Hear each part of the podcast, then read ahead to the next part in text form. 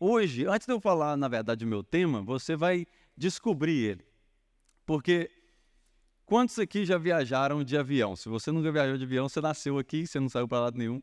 Ok, todos aqui, ou a maioria, já viajou de avião. Quantos aqui tem um celular? Todo mundo tem celular. Se você não tiver, fala comigo aí, porque você, eu preciso de né, conversar com você, saber o que está acontecendo na sua vida. E quando você vai viajar de avião e você tem um celular, você passou ali em tudo, você entrou no avião, você está lá pronto para decolar, e aí, quando fecha as portas e o avião está pronto para decolar, qual é o pedido que eles te fazem quando você está lá dentro? Coloque no modo avião. Então hoje nós vamos falar sobre coloque no modo igreja. Ok? Esse é o tema da mensagem de hoje. Nós vamos colocar no modo igreja. Porque quando eu e você entramos dentro do avião, nós, as pessoas falam, coloque no modo avião. Por quê? Você já parou para pensar por que, que você coloca no modo avião? Se você não colocar no modo avião, será que alguém vai vir chamar sua atenção? Não. Mas você vai sofrer algumas consequências e eu vou mostrar para você é, um pouquinho dessas consequências e comparar com a vida da igreja. Se você tem sua Bíblia, abra em Eclesiastes. Eclesiastes, o capítulo 5. Porque, mesmo sendo um livro do Antigo Testamento, ele vai nos ensinar algo relevante sobre a igreja, como a igreja deve se portar. Porque aqui, no capítulo 5, o que acontece é que o escritor, provavelmente Salomão, é quem começa a falar aqui de como deve se portar o crente dentro da igreja. E aqui, verso 1, se você está aí com a sua Bíblia, diga amém. Glórias. No versículo 1 diz assim: Quando você for ao santuário de Deus, marque isso se você gosta de marcar na sua Bíblia, seja reverente quem se aproxima para ouvir é melhor do que os tolos que oferecem sacrifícios sem saber que estão agindo mal. A primeira coisa que a gente vê aqui no primeiro versículo do capítulo 5 é que a igreja não pode cair no modo ativista. No modo em que, ah, é domingo, é seis horas, eu tenho que ir para a igreja. Ah, domingo que vem eu não sei se eu vou. Ah, domingo que vem eu tenho que ir porque eu tenho que servir. E aí a gente entra no modo ativista e aonde a gente, eh, como igreja, acaba sofrendo consequências ruins de vir à igreja ao invés de melhorar. Você já viu alguém que começa a vir na igreja, começa a afirmar nos caminhos do Senhor e as coisas para ele pioram ao invés de melhorar? Tem muito a ver com o modo igreja. Se você e eu entrarmos na igreja, decidimos nascer de novo, a, na, a, a vida nova de Cristo que Ele oferece para nós, e nós não colocarmos no modo igreja a nossa vida, a primeira coisa que começa a acontecer é battery drain. A sua bateria começa a descarregar. A minha bateria começa a descarregar, porque tudo eu vou olhar como um cargo, tudo eu vou olhar como um fardo. Nossa, eu tenho que fazer isso. Olha quanta coisa que a gente tem que fazer. Hoje pela manhã, geralmente a gente monta a igreja no sábado, a, a igreja americana monta para a gente, a gente desmonta no domingo, né? E, e, ontem teve um evento da escola aqui, não tinha como montar. E aí a, a equipe chegou hoje de manhã, às 7 horas da manhã, para montar a igreja antes do culto da manhã, às 10 da manhã. E se eu e você não estivermos no modo igreja, sabe o que, que a gente faz? Tá muito pesado isso para mim. Sabe, acho que eu vou procurar uma igreja que tá tudo lá e é só eu entrar. Ah, esse negócio de servir os outros, isso é muito trabalhoso. Se você ativar o modo igreja, você vai descobrir os benefícios do que é ter uma vida conectada com o Senhor. Agora, a igreja é um lugar separado para adoração, mas eu preciso entender que o maior ato de adoração que eu posso oferecer na casa de Deus é uma canção? E é um ato de adoração, mas não é o maior.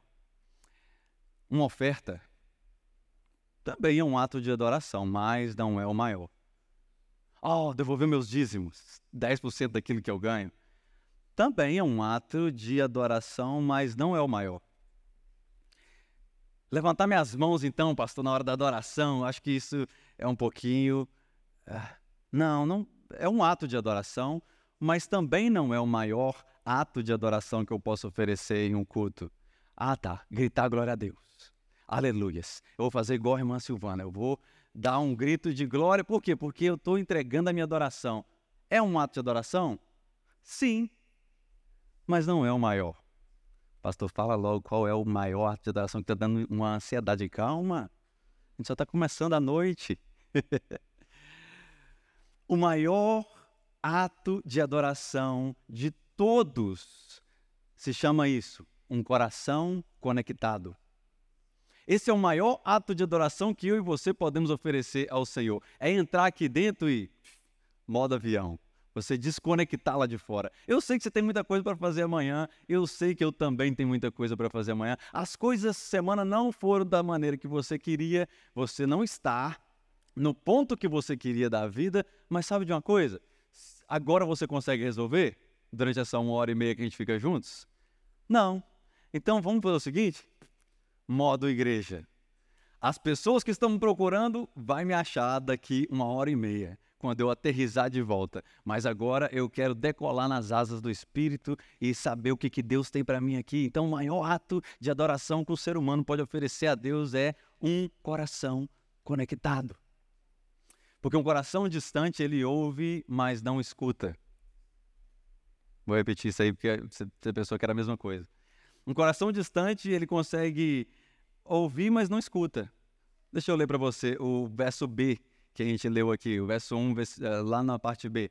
Quem se aproxima para ouvir é melhor do que os tolos que oferecem sacrifício sem saber o que estão agindo mal. Ou seja, não é o que eu faço para Deus, mas sim a posição do meu coração. Lembra do exemplo de Saul e de Davi? Qual deles recebeu a misericórdia de Deus? Davi. Por quê? Porque ele errou menos? Não, o erro dele foi pior, no, no, humanamente falando. Mas a posição do coração dele era de alguém arrependido que queria conectar de volta a Deus. E Saul não. Saul falava: Deixa eu fazer da minha maneira. E o Senhor acaba rejeitando ele. Então, o sucesso, o segredo para o sucesso da visita na igreja é uma conexão do seu coração com as coisas de Deus. Porque eu te garanto, se você entrar aqui e você, durante esse período que a gente fica junto, você se conectar com tudo que está acontecendo no ambiente, você sai daqui diferente. Digo amém agora pela fé. Glórias. A gente não pode entrar e sair da mesma forma. Nós não podemos ser igreja que vem no domingo, volta no domingo. Por que, que você vai na igreja? Ah, sei lá, só preciso ir. Ah, mas o que está acontecendo na sua vida? Não sei, eu, eu tenho esse negócio como uma religião. Quando a igreja se torna uma religião para mim, sabe o que, que acontece? Eu adoro a religião.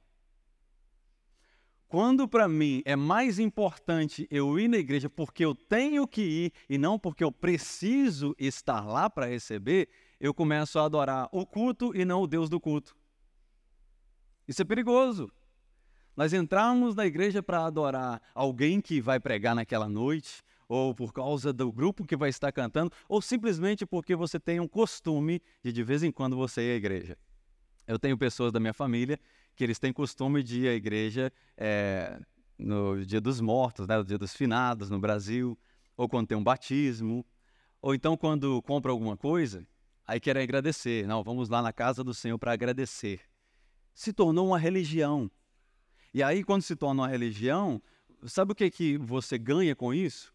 Nada. No mundo espiritual não tem nada fluindo para a sua vida. Por quê? Porque você está indo lá em um ato religioso, porque você tem o costume de agradecer só por causa daquilo. Então você não está indo adorar ao Deus que está sendo adorado ali. Você sabe que a igreja é um lugar de você ir agradecer, então você vai e agradece e volta para sua casa, mas não quer uma conexão. Não desligou o seu Wi-Fi. O carregador do cristão é um coração conectado com a nova vida em Cristo. Deus não aceita adoração barata. Hoje vai ficar um pouquinho mais quente, graças a Deus tem um ventilador ligado aqui. Por quê? Porque nós precisamos aprender o que é igreja, aprender o que é ser igreja. Porque no dia que alguém perguntar para você, por que, que você vai na igreja, o que, que você vai responder? Você vai saber responder depois desse culto. Em Malaquias, no capítulo 1, quero ler alguns versículos para você, porque aqui o Senhor, ele começa a instruir de cima para baixo o que ele queria receber. Ele começa a olhar de cima para baixo e falar: deixa, deixa eu, talvez vocês estão achando que estão entregando algo que eu estou recebendo. Então deixa eu falar com você o que, que eu gosto. O Senhor fala o que ele gosta. Aqui no capítulo 1 de Malaquias, vai para lá. Vai aparecer aqui na televisão também. E se você deseja uma Bíblia, conversa com a gente que eu posso te ajudar a adquirir uma. Malaquias 1, versos 6 e 7 diz assim: O filho honra seu pai, o servo o seu senhor. Se eu sou pai, Deus falando aqui, se eu sou pai, onde está a honra que me é devida? Se eu sou o Senhor, onde está o temor que me devem? Pergunta o Senhor dos Exércitos a vocês, sacerdotes, aqui ele está falando para líderes dentro da casa de Deus. São vocês que desprezam o meu nome, mas não mas vocês perguntam, de que maneira nós temos desprezado o seu nome, Senhor? Ou seja, eram pessoas religiosas que, não, não, nós estamos sim nos cultos. A gente está oferecendo a nossa adoração, de que maneira que a gente tem te desonrado? E aí ele diz, trazendo comida impura ao meu altar. E mesmo assim ainda pergunta, de que maneira estão, estamos te desonrando? ao dizerem que a mesa do Senhor é desprezível, ou seja, ao desprezar as coisas de Deus, então nós precisamos avaliar nossas atitudes, pensamentos, decisões antes, durante e depois do culto. Porque senão você vai chegar na sua casa, você já teve essa experiência de alguém que da sua família que vê você todo bonitinho na igreja, aí depois durante a semana você faz um negocinho diferente, ou você fala de uma maneira diferente, a pessoa fala: Ah, não parece aquela pessoa que estava lá na igreja, hein? Está indo na igreja e está aí falando dessa forma. As pessoas estão nos observando, as pessoas vão começar a observar você. Agora, sabe qual é o ponto bom disso, das pessoas observarem e tentar apontar o dedo para você? É que você melhora. Uma pesquisa que eu estava lendo em um livro essa semana diz que é, jovens cristãos eles se dão melhores nos testes da faculdade e eles também são pessoas que têm um sucesso melhor no trabalho. Por quê? Porque eles são disciplinados. Porque eles aprenderam a chegar em ponto, porque senão não canta. Eles aprenderam uh, a, a ouvir antes de falar. Eles aprenderam a não responder a autoridades. Eles aprenderam a obedecer. Então, essa pesquisa é uma pesquisa secular que diz que os cristãos jovens, que são cristãos mesmo, que ativaram o modo igreja, eles se dão melhor na sociedade. Por quê? Porque se eu e você estamos vindo na igreja, alguma coisa precisa acontecer na sua vida. Se não acontecer nada na sua vida ou na minha, sabe o que, que vai acontecer? Com o tempo você vai falar assim: ah, foi até bom começar a ir naquela igreja lá, mas o começo era bom, menina, a gente sentia os negócios e tal, mas agora está um negócio assim, não estou sentindo mais nada. Não sei se é porque a, a, por causa das luzes. Tá? Não, sabe o que, que é? Nós estamos esquecendo de ativar o modo igreja quando nós entramos na igreja. Quando você entra na casa do Senhor, você precisa se portar diferente. Quem aqui já tentou ir numa corte de bermuda, de camiseta e de chinelo? Tenta. Ah, vou lá, eu, é desse jeito que eu ando, então tem que me aceitar sim. Aí entra lá na corte desse jeito, o juiz vai falar assim: volta, remarca lá, porque eu não quero ver você assim, não. Porque o ambiente que você está precisa ser respeitado. A casa do Senhor é a mesma coisa. Quando nós entramos para a casa do Senhor, nós precisamos honrá-lo e reverenciá-lo. São as duas coisas que ele pede aqui em Malaquias. Cadê a minha honra? Sabe o que é honra? É o que eu ofereço. Sabe o que é temer? É a forma que eu me porto. Então eu posso chegar aqui e falar assim: Ô oh, pastor, vou doar aí um milhão de dólares para a igreja. Isso é benção, hein? Você vai estar honrando ao Senhor. Mas aí no final do culto, no café ali, eu vejo você falando alto, xingando o irmão e maltratando a sua esposa, puxando o seu filho pelo cabelo. Eu falo, mas cadê o temor do Senhor? Você até honrou ele com o que você tinha, mas falta o temor. Então são as duas coisas que ele precisa que eu e você entendamos nessa noite. Sim, honre ao Senhor com os seus dons, talentos, é, é, recursos, mas também tema Ele. Sabe por quê? que a gente vive no Novo Testamento, a gente vive na graça e a gente pensa assim: o fogo não vai cair do céu e me matar. Leia Atos depois, do capítulo 8 ali, você vai ver que alguém que tentou negligenciar uma oferta caiu morto, caiu duro ali. Alguém que tentou mentir para o Espírito Santo caiu duro. Não quero que ninguém caia duro, ninguém vai cair duro. Sabe por quê? Porque eu e você estamos aprendendo como nós reverenciarmos o Senhor dos exércitos. O Senhor merece o nosso melhor e não o que sobrou. Ah, o domingo é só o que sobrou de mim. Não, é o primeiro dia da semana, sabia disso? O domingo, por ser o primeiro dia da semana, é o primeiro fruto que você está depositando. Existe uma diferença grande no mundo espiritual se você entender isso. Uau, agora eu estou entendendo o que é a igreja. Eu vou lá, eu sento na minha cadeira, eu estou ouvindo o pastor, eu estou sendo abençoado e a minha semana começou no lugar certo. Quando eu for enfrentar o meu primeiro desafio da semana, na verdade, é o segundo dia. Então, o primeiro eu já me fortaleci. Então, que venha a semana, porque eu estou preparado. O Senhor está te preparando, Ele está me preparando para viver essa nova vida. Olha no versículo 14 agora aí do capítulo 1. Olha o que o Senhor diz. Maldito seja o enganador que, tendo no rebanho um macho sem defeito, porque nessa época eles ofereciam animais, tá, de oferta ao Senhor, ele promete ofertá-lo e depois ele sacrifica para mim o quê? Um animal defeituoso. Você parou para pensar isso aqui? Não, vou dar o melhor para o Senhor. Aí o animal nasce, você acha ele bonitinho, fala, nossa, que legal. Ah, não, esse animalzinho eu vou criar no meu curral. Vou pegar aquele que está mancando. Vou levar para sacrifício. É para queimar mesmo. É para queimar no altar do Senhor. E o Senhor está falando, maldito seja o enganador que promete que vai oferecer, mas não oferece. Olha bem o texto: o Senhor não está cobrando de ninguém. Mas se você promete, cumpre. Ele, ele, as promessas dele são yes and amen, sim e amém. 1 Coríntios é, 20, versículo 20. Agora, eu e você precisamos entender que se nós prometemos ao Senhor, vamos cumprir. Ou então, fale menos, como Eclesiastes a gente viu aqui. Deus não existe nada de ninguém, apenas a fidelidade. Mas quando nós assumimos a nossa responsabilidade no corpo de Cristo, e não cumprimos o nosso compromisso, nós estamos oferecendo uma adoração impura. Pastor, me fala mais alguns exemplos do que é uma adoração impura. O que é uma oferta impura?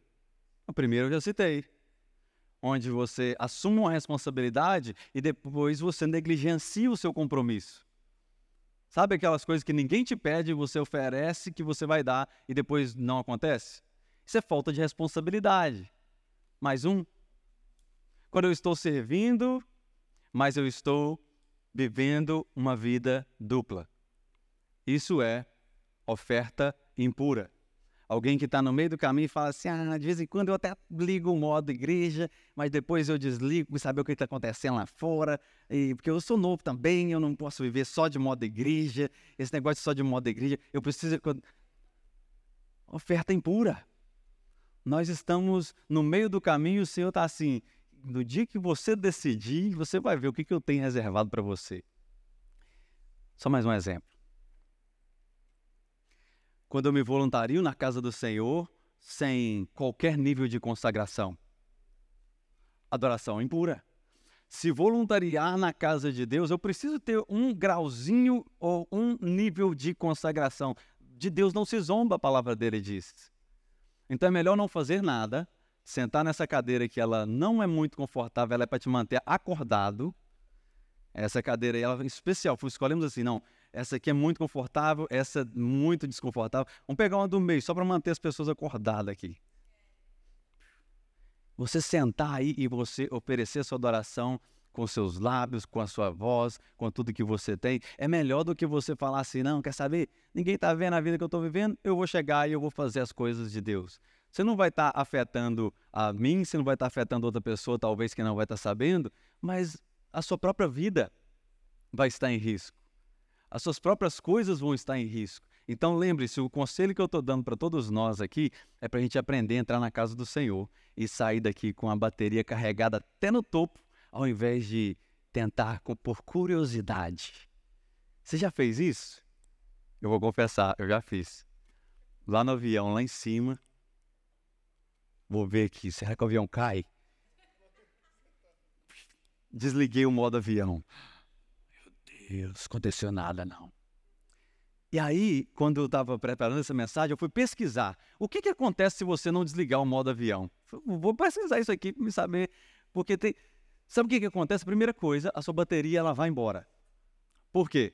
Porque você decolou e você está numa altura e a velocidade que não. Você está passando por cima de muitas antenas telefônicas e o seu é, telefone não consegue entrar em sinal com nenhuma delas. Então ele fica o tempo todo procurando sinal, mas você não consegue por quê? Você está indo rápido demais e você está alto demais.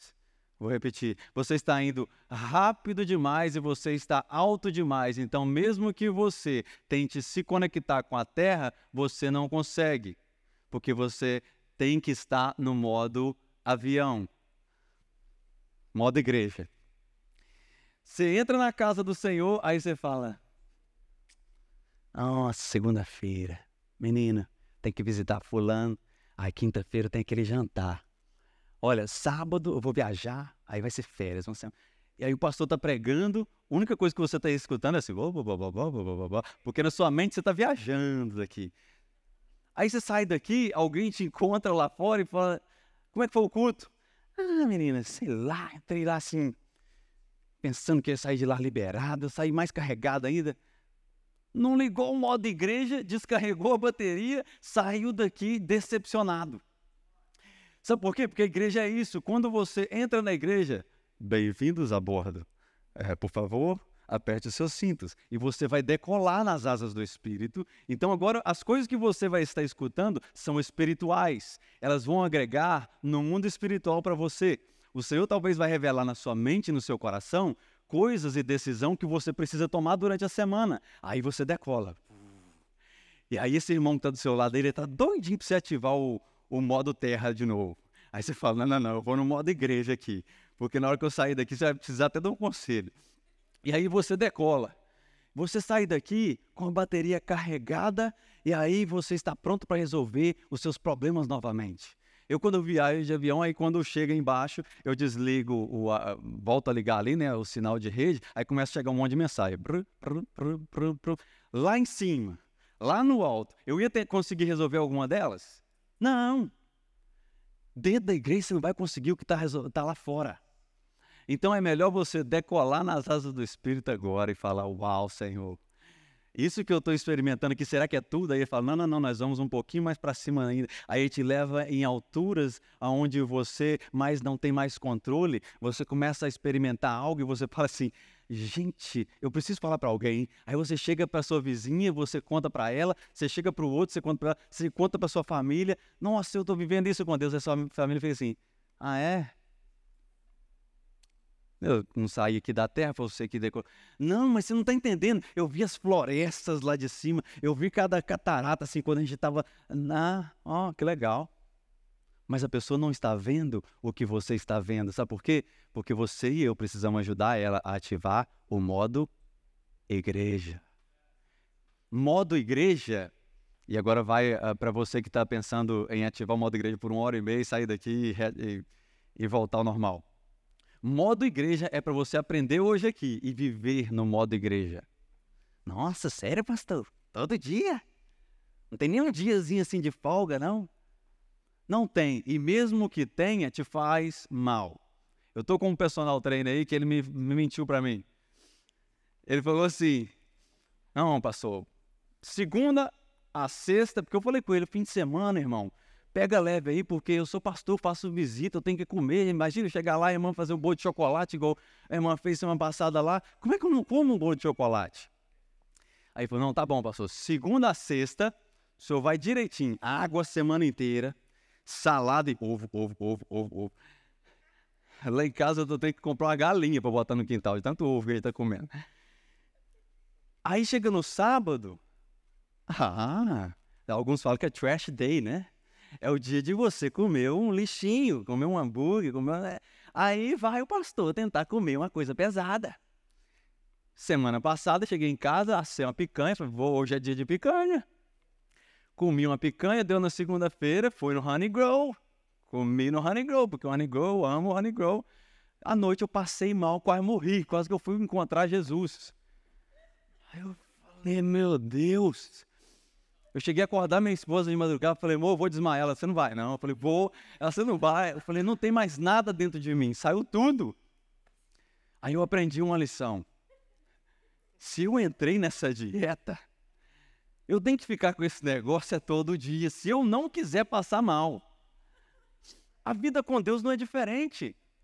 A vida com Deus, às vezes a gente acha assim, não, fim de semana eu fico mais santinho porque tem que ir na igreja, né, visitar, mas dia de semana, ó, deixa a vida me levar.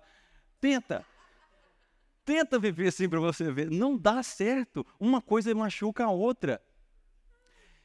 Eu sofri nessa área da dieta, mas eu aprendi que na minha vida espiritual é a mesma coisa. Não adianta eu tentar chegar no domingo e querer receber algo que eu, durante a semana, eu não depositei em oração. Hoje pela manhã eu preguei para os nossos amigos americanos aqui e eu falei da importância da oração e eu contei o testemunho da cafeteira curada lá no retiro, que a gente orou pela cafeteira que não queria fazer café a cafeteira começou a fazer o café. Oração. Eu e você precisamos viver uma vida de oração. Ora por tudo. Ah, não, pastor, mas será? Eu contei isso, os irmãos começaram a rir. Nós estávamos no, no retiro, era a única cafeteira, né? E aí deu no final, tá lá os irmãos precisando de cafeína, porque o culto tinha sido longo. E é pastor, cafeteira e tal. O Max estava todo empolgado que a cafeteira fazia leite lá para fazer aquele negocinho do coraçãozinho em cima. E aí, vamos lá, cadê? E naquela fila, falei, Max, o que está acontecendo? Cafeteira parou. Vocês já oraram? Aí assim, orar para cafeteira. Não, tô falando sério. Ah, é? Você tá falando sério? Não, pastor, a gente não orou, não. não então vamos lá orar botei a mão na cafeteira e eu comecei a orar, a cafeteira. Começou a sair o café e ficar assim, gente do céu, eu vou chegar em casa, vou começar a orar por um monte de coisa quebrada lá. Ora que resolve. Muitas das vezes é a falta da nossa conexão, sabe? Conecte o seu coração com o coração do Pai e você vai saber muito bem o, a decisão que você vai tomar, na hora que você vai tomar, o que, que você vai falar com aquela pessoa. Nossa, será que eu faço esse investimento? Você perguntou isso para Deus? Ah, o que, que Deus tem a ver com investimento, pastor? ele criou tudo isso. E você acha que ele não tem a ver com investimento? Pergunta para ele, fala, Deus, um, desculpa se eu estiver ofendendo, o pastor falou lá que isso tem a ver com investimento. Então, Será que eu devo investir? Você vai ver que o Senhor vai trazer paz no seu coração para a decisão que você tem que tomar. Porque do lado de fora pode até ser que você está ansioso, está tremendo, mas se de dentro tiver paz, tenha certeza, e você estiver no modo igreja, tenha certeza que é o Senhor te dando uma resposta. Estou até tremendo por fora, é um grande investimento, mas sabe de uma coisa? Estou com paz aqui dentro, então eu vou tomar essa decisão não seja precipitado. Olha, volta agora em Eclesiastes do, uh, eh, 5, no versículo 2, que a gente pregou só o versículo 1 até agora. Só falta mais duas horas e meia de culto. Brincadeira. Versículo 2 diz assim: Não seja precipitado de lábios, nem apressado de coração para fazer promessas diante de Deus. Deus está onde? Nos céus e você está na terra, e não fale pouco. Deus está lá no céu e se eu e você estivermos precipitados em ficar, mas Senhor, quando é que isso vai acontecer? Será que não vai acontecer mais? O Senhor falou que tinha um propósito na minha vida, ele está assim, eu estou do céu, eu estou vendo tudo. Você está da terra, então fale pouco. Escute e obedeça, é o grande segredo.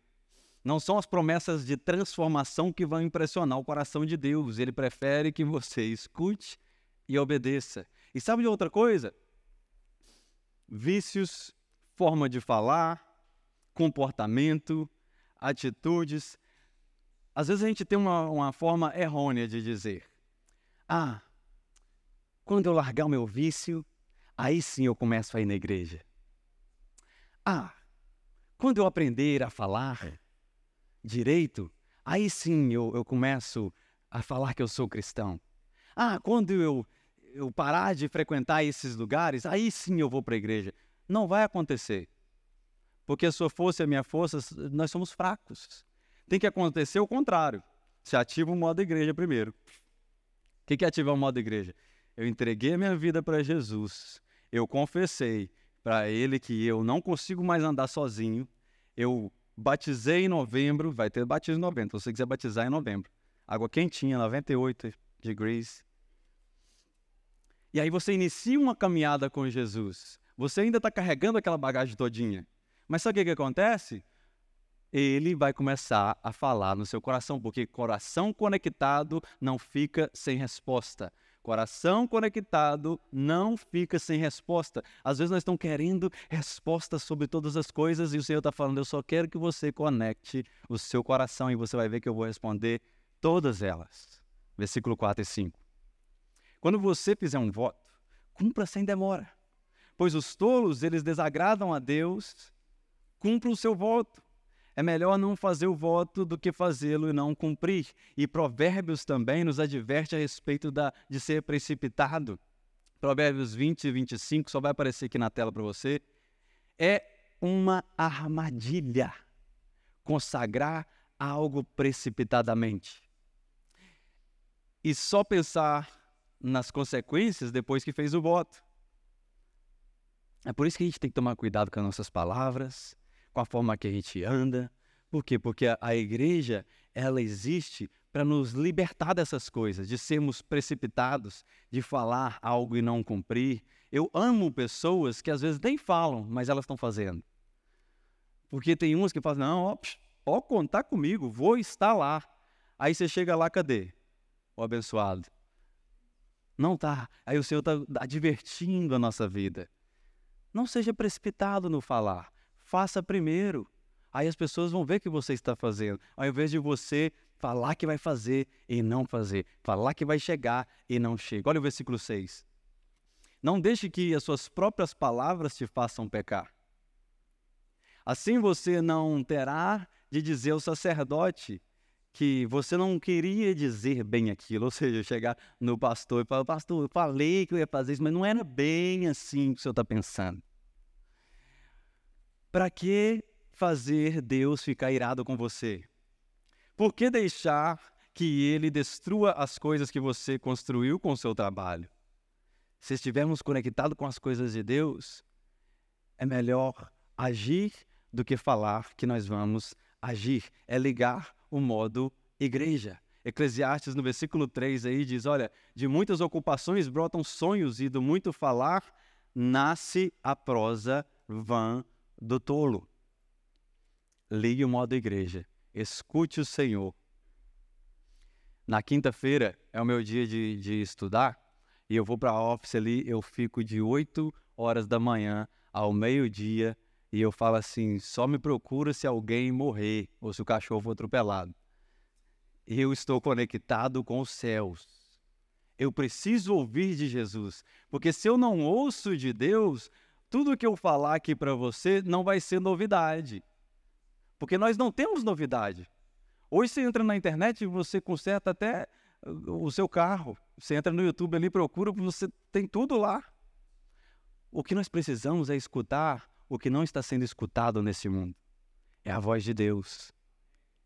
É de fazer como eu vi um vídeo essa semana, a gente sabe do sofrimento que está sendo ali em Israel, de tudo o que está acontecendo naquela guerra. E como nós vamos nos reunir no domingo e ficar rindo, pastor? O senhor hipócrita está rindo aí, fazendo a gente rir aqui. O senhor não está importando com o sofrimento da guerra? Obrigado por você abrir seu coração. Claro que eu importo com a guerra. Claro que eu importo com as famílias que estão sendo massacradas ali. Mas eu vi um vídeo de uma senhora chegando para outra e falando assim: Ei, é, o meu marido mataram ele. E aí a outra veio e começou a chorar com ela. Ela falou: Não, mas ele não negou, é, negou Jesus. Ele foi um mártir. E elas começaram a celebrar juntos, segurando a mão uma da outra e com lágrimas caindo e elas sorrindo. Será que a nossa fé ela está pelo menos na metade disso? De enfrentar o sofrimento, ver que a morte chegou para alguém da nossa família e agradecer ao Senhor e falar assim: graças ao Senhor, nós não vamos fazer um culto para celebrar a morte. Nós vamos fazer um culto fúnebre para celebrar a vida dessa pessoa, porque ela agora encontrou com o Senhor nas mansões celestiais. Eu já conversei e orei com pessoas que tinham parente no leito final da vida e, essa pessoa está muito triste, e eu falar com ela, uh, conta a história da, da sua mãe para mim, e contar isso, nossa, minha mãe foi uma pessoa que ela ativou o modo igreja quando ela tinha 9 anos de idade, e ela ficou no modo igreja até agora, nos 78, ela sempre fez o bem. Eu falei, por que, que você está triste?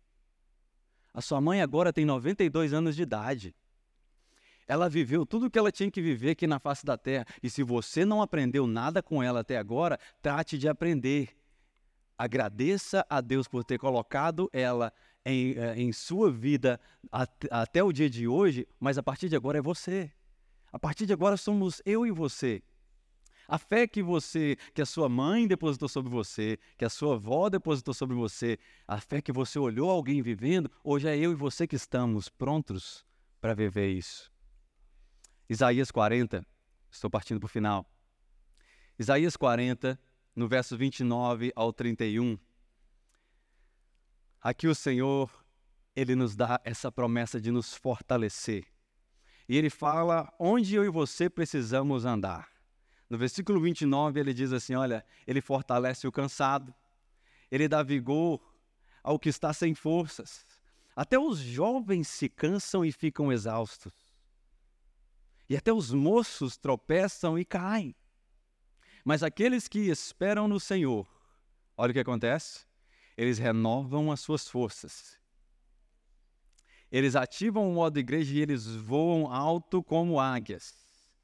Eles correm e não ficam exaustos. Eles andam e não se cansam. Quantos aqui já tiveram essa experiência de eu, eu cresci dentro da igreja fazendo teatro e às vezes nós fazíamos ensaios até madrugadas, igual no culto de Páscoa. Era, a gente fazia na manhã, né, no, no nascer do sol, às seis horas da manhã, três e meio estava lá na igreja ensaiando, e aí depois tinha o culto e tinha o dia, e as pessoas perguntavam: Nossa, você vai morrer? Eu falei: Eu vou morrer se eu sair disso aqui. Eu vou morrer se eu deixar essa vida, porque eu consegui, conseguia fazer tudo aquilo para o Senhor e trabalhar melhor durante a semana. Porque vale mais uma alma alimentada do que um corpo jogado no sofá vendo Netflix o dia inteiro. Enquanto você está aqui, você está alimentando a sua alma. Quantos aqui já deitaram? Não responda, só para você pensar aí, porque talvez aconteça só comigo essas coisas. Já deitou no sofá e falou: Ah, vou ter meu tempo agora, graças a Deus, tudo resolvido. Eu no celular aqui um pouquinho, só para relaxar um pouco. Vou, vou entrar nas minhas redes sociais aqui. E você sai dali mais ansioso do que antes. Porque não é descanso. Você tenta relaxar o seu corpo, mas na verdade o que você está precisando é de um preenchimento de alma. É de um espírito conectado com o Espírito de Deus. Você sabia que você é triuno igual Deus? Deus é pai, é pai, Filho e Espírito Santo. Você é corpo, alma e espírito. E o seu espírito, ele veio do Senhor. É o espírito que o Senhor é o o war, é o sopro de Deus na sua vida. O seu espírito não é o espírito de Deus, mas é o espírito que Deus colocou na sua vida. Por isso que hoje eles fazem clones, eles fazem robôs que quase, faz, quase quase faz tudo que o ser humano faz, mas eles não conseguem colocar vida, porque a vida é só o sopro de Deus. Então, só o sopro de Deus vale a pena.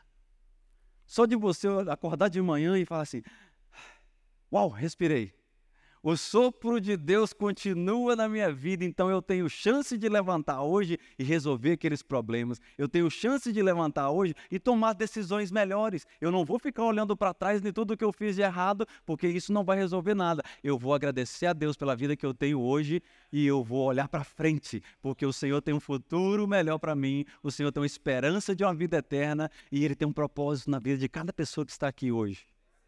Aleluias. Dê a ele a salva de palmas que ele merece. Aleluia.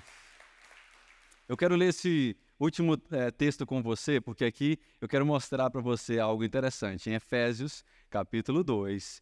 E eu vou deixar até você abrir lá se você tiver sua Bíblia com papel, porque eu quero que você anote ali o Wi-Fi, a internet e a senha do Wi-Fi, tá? Eu não ia terminar essa mensagem sem eu te passar a senha do Wi-Fi. Como assim que você entra na casa de Deus e você não tem a senha do Wi-Fi? Claro que você tem que ter. A primeira coisa que a pessoa chega na minha casa ela pergunta é: Pastor, a senha do Wi-Fi. Capítulo 2, verso 18 de Efésios. Se eu fosse você, eu anotava isso aí, eu não perdia, não. Capítulo 2, verso 18. Vou ler bem devagar com você.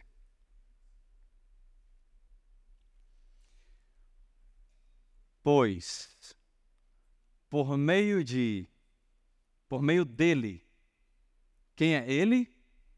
Cristo. Por meio de Cristo. Tanto nós como vocês temos acesso ao Pai por um só Espírito. Vamos dividir as três coisas agora? Ok. O que Jesus fez por mim e por você? Ele pagou um preço. Jesus é quem paga a internet para você usar. Então a conta está paga. Jesus pagou o preço, então por meio dele, Cristo, tanto nós como vocês temos acesso à internet, ao Pai, à conexão. Por um só, por uma só senha, que é o Espírito Santo de Deus. Cristo pagou o preço que eu e você não poderíamos pagar. Você tem livre acesso ao Pai. Você pode, nesse exato momento, você ligar uh, o seu modo igreja aí e falar: Uau, hoje eu aprendi que eu tenho acesso ao Pai, então eu vou começar a falar com Ele de uma forma mais íntima. Eu vou começar a abrir meu coração para Ele porque eu pensava que eu estava jogando palavras ao vento. Não, você foi comprado por um alto preço. Esse preço foi um preço de sangue e não sangue humano. Esse preço foi o próprio Deus que pagou por mim e por você. Porque nós não poderíamos de maneira alguma nos reconciliar com Deus se não fosse o sangue do próprio Deus. E eu e você temos acesso ao Wi-Fi, ao Espírito de Deus. Eu queria que agora você, se pudesse, fechasse seus olhos. Se você estiver online, feche seus olhos se você não estiver dirigindo. E você agora com seus olhos fechados, eu queria te ensinar mais uma coisa. Por que, que a gente fecha o olho, pastor? Por que, que o senhor pede para a gente fechar os olhos? Sabe por quê? Porque é menos uma distração.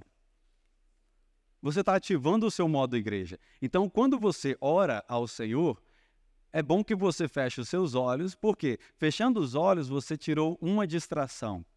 Então, agora com os olhos fechados, você está conectado a algo que com esses olhos você não consegue ver.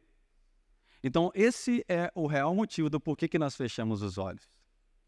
Então, agora, Pai, todos com os olhos fechados, nós queremos nos conectar com os céus. Então, independente da forma que nós entramos aqui hoje, nós não sairemos com o peso sobre as nossas vidas, porque nós sabemos que o peso já foi carregado por Ti. Pai, eu te peço agora que o Senhor venha ajudar as nossas atitudes. Que o Senhor venha, Senhor, nos ajudar a melhorar os nossos dias. Que o Senhor venha nos ajudar, Pai, a na segunda-feira conseguirmos manter-nos conectados contigo, mesmo em meio a muitos problemas, mesmo em meio a muitos afazeres. E agora, com os olhos fechados, eu queria fazer uma pergunta para você. Na verdade, três. A primeira. A forma que você está vivendo hoje, só para você pensar. A forma que você está vivendo hoje está agradando a Deus? Reflita. As suas atitudes têm glorificado o nome do Senhor? Reflita. E se Jesus voltasse hoje? Você ficaria feliz em vê-lo face a face, mesmo sabendo que ele conhece o seu coração e sabe de toda a sua vida? Ou você prefere que ele volte depois desse culto? Porque assim você vai estar mais apresentável a ele. Eu quero dizer para mim e para você que essa oportunidade está disponível para mim e para você de nos conectarmos com o Senhor hoje. E não mais ter medo da morte, não mais ter medo do que está por vir, não mais ter medo de tomar decisões, por quê? Porque aquele que busca o conhecimento do Senhor, ele sabe que dentro da palavra dele, ali tem sabedoria, ali tem correção, ali tem palavras que nos transformam, ali tem palavras que nos dão direção e tem palavras que nos mostram o futuro invisível que não conseguimos ver com esses olhos. Se você puder colocar de pé agora, eu queria ler esses dois textos para finalizar o livro de Eclesiastes, porque aqui Salomão, após ele falar sobre muitas coisas, após ele falar sobre muitas coisas durante o livro, inclusive no capítulo 3 ele fala: Eu acho que é, correr atrás do dinheiro é correr atrás do vento, eu acho que não existe nada de proveito debaixo do, da, dos céus. Ele, no capítulo 5, no verso 7, ele diz: Olha, em meio a tantos sonhos absurdos e conversas inúteis, tema o Senhor, o seu Deus. Temer não é ter medo de Deus, é respeitá-lo, é reverenciá-lo. E Salomão acaba o livro de Eclesiastes, lá no capítulo 12, fazendo essa mesma afirmação é tudo o que você precisa para iniciar sua caminhada com Deus. O versículo 13, lá no finalzinho do livro, olha o que ele fala: Agora que você já ouviu de tudo, agora que o pastor já pregou durante 40 minutos, aqui está a conclusão de tudo. Tema a Deus, obedeça aos seus mandamentos, por que isso é essencial para a vida do ser humano. Temer a Deus é o essencial para mim e para você. Eu quero, enquanto eles adorarem, eu quero te dar esse convite, porque aqui nós não finalizamos os cultos sem te dar essa oportunidade de reconciliar com o Senhor ou de entregar a sua vida para o Senhor. Falando, hoje é o meu dia de ativar. Hoje é o meu dia de ativar a senha do Wi-Fi. Hoje é meu dia de ativar o modo igreja. Se você está online e você que deseja fazer isso, entregue a sua vida para o Senhor aí onde você está. Eu quero primeiramente orar pela live, para que eles desliguem ali. E aí ficamos só nós aqui. Você vai ter a oportunidade de você correr nesse altar e entregar sua vida para o Senhor ou você realmente entregar as bagagens que você não era suposto estar carregando nesse altar e você reconciliar com o Senhor. Pai, agora eu quero te pedir, pela vida de cada pessoa que está nos vendo através dessa live, eu te peço, Pai, que o Senhor toque esses corações não nos deixe carregar o peso, que essa pessoa possa sair dessa internet hoje, ó Pai, abençoada por Ti, seja no YouTube ou seja em qualquer outra plataforma que essa pessoa está escutando, ó Pai. Não foi por acaso que você ficou até agora. O Senhor deseja iniciar algo novo na sua vida. Receba o novo de Deus em nome de Jesus.